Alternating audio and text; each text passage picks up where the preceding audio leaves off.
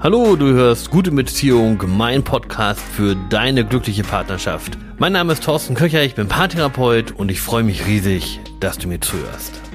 Mein Lieblingsmensch und ich, wir sind jetzt seit 24 Jahren zusammen. Wir haben Kinder in die Welt gesetzt und großgezogen. Die sind jetzt fast flügge, ähm, wir haben in der Zeit Krisen gehabt, wir haben in der Zeit wunderbare Erlebnisse miteinander teilen können. Und das Spannende an der Geschichte ist, dass trotz aller Individualität in unserem Leben wir doch genau wie alle anderen Paare auch fünf Phasen durchlaufen haben. Und um diese Phasen, um diese Beziehungsphasen, um die soll es heute gehen. Roland Weber ist Paartherapeut und der hat diese fünf Phasen für Paare aufgestellt, über die ich heute mit dir reden will.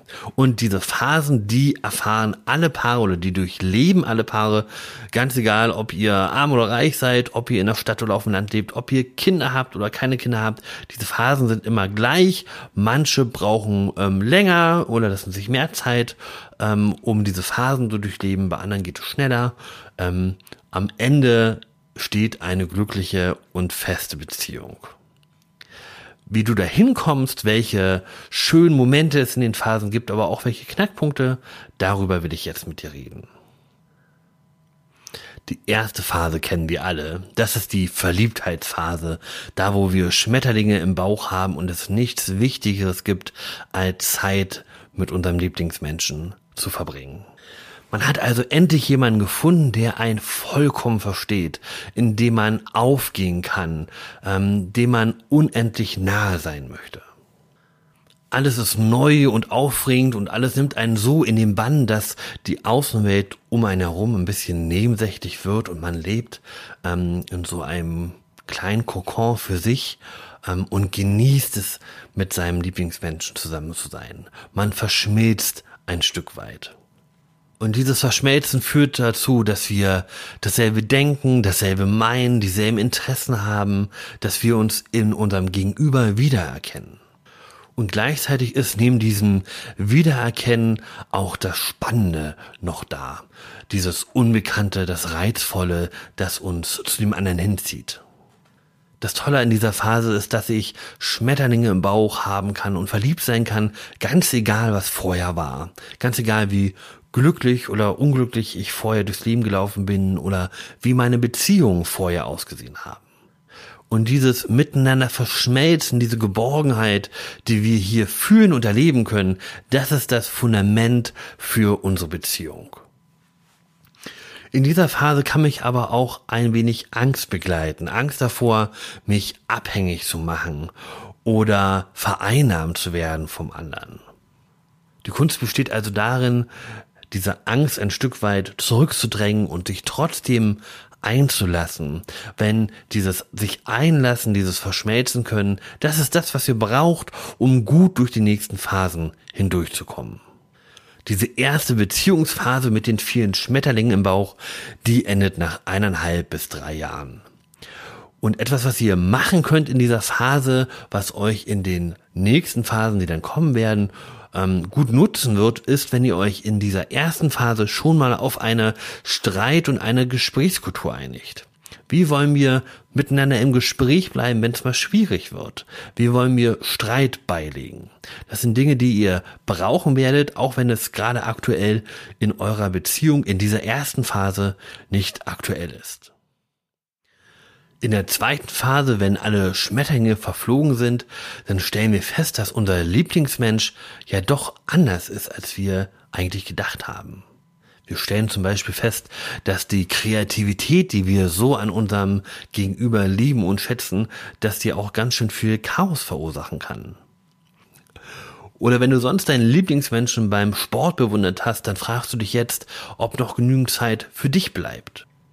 Und wir stellen immer öfter fest, dass die Dinge, die Eigenschaften an meinem Lieblingsmenschen, die ich mag, dass die eine Kehrseite haben und dass die Kehrseite gar nicht so schön ist, wie ich mir das vorgestellt habe. Und das, was wir da wahrnehmen, das irritiert uns. Wir wollen das gar nicht wahrhaben, weil wir waren doch gerade noch so eng miteinander und so verschmolzen miteinander. Und auf einmal stelle ich fest, dass mich irgendwas stört. Das kann ja gar nicht sein. Und dann versuche ich das wegzupacken. Oder ich mache mich nochmal auf den Weg und denke mir, wir müssen noch mehr Zeit miteinander verbringen, damit dieses Gefühl, dass diese Irritation wieder verfliegen kann. Und diese Irritation, die fängt an, uns Angst zu machen. Aber diese Angst, die darf ich gar nicht zeigen, weil dann verliere ich vielleicht meinen Lieblingsmenschen.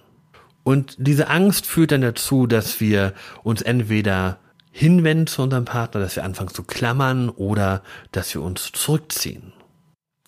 Dabei ist diese Phase so wichtig, denn wir fangen an, unseren Gegenüber als ganzen Menschen zu sehen, mit all den Facetten, die er oder die sie mitbringt.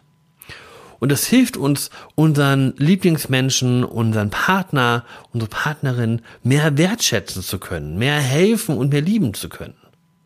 Was könnt ihr jetzt machen, damit die Angst, verlassen zu werden, ein Stück kleiner wird? Ich glaube, was am besten hilft, ist, wenn ihr drüber redet.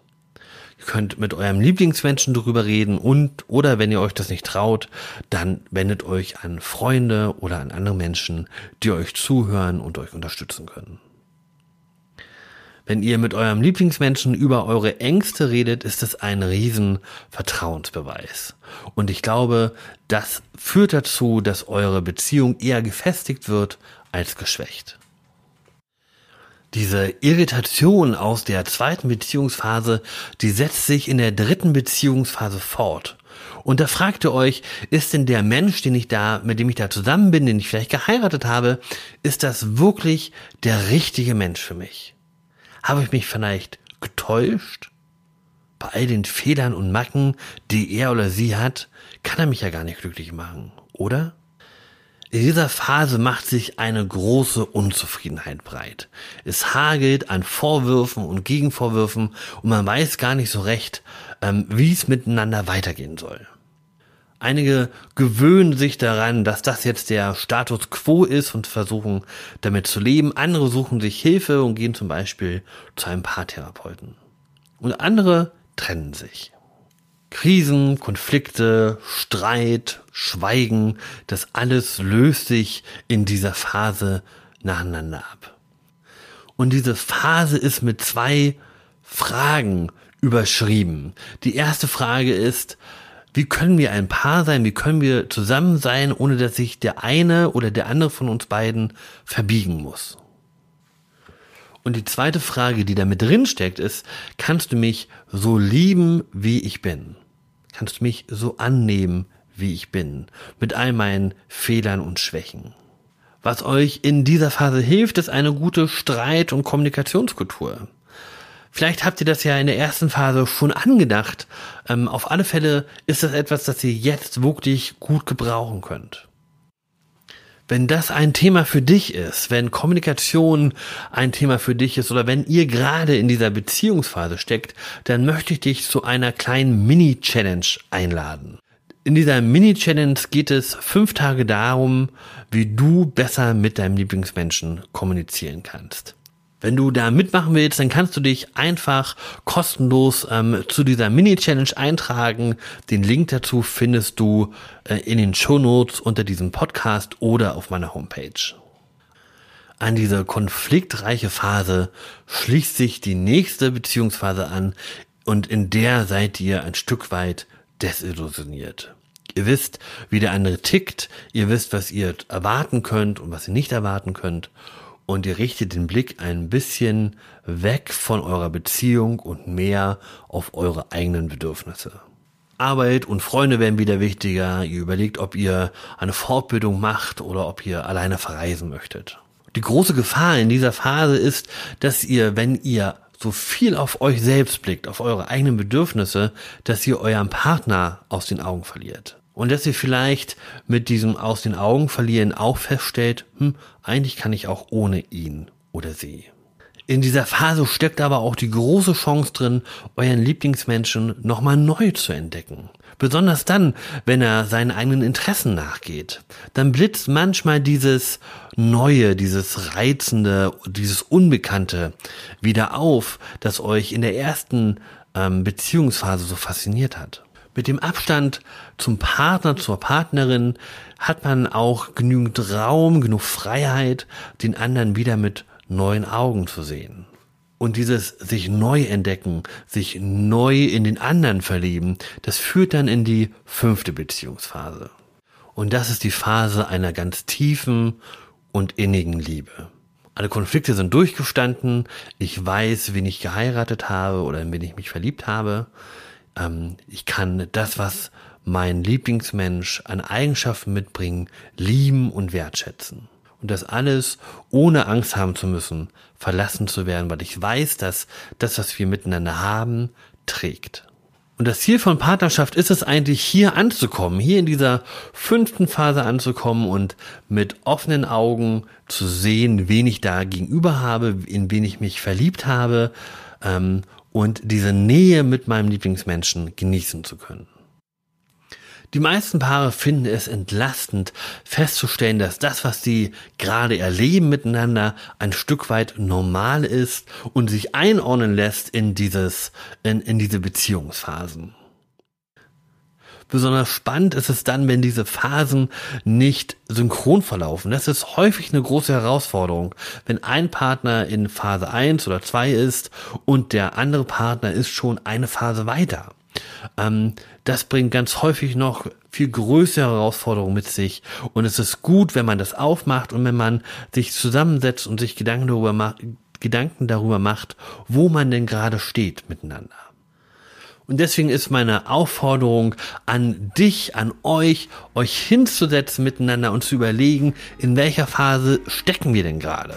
Und was wäre für uns ein guter Schritt, um miteinander weiter zu wachsen? Ich hoffe, dass dir diese Podcast-Folge dabei hilft. Und ich freue mich, wenn du das nächste Mal wieder mit dabei bist. Bis dann, alles Gute, dein Thorsten.